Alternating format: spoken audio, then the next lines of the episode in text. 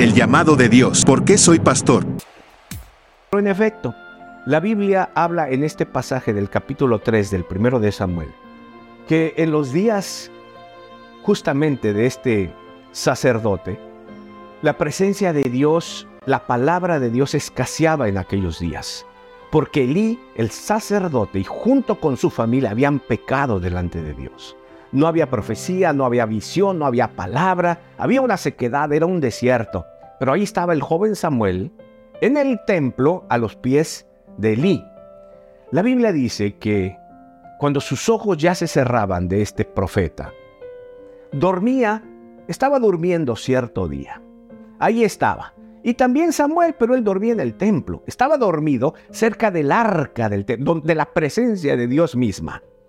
El candelero, dice la Biblia, antes de que se apagara. Continuará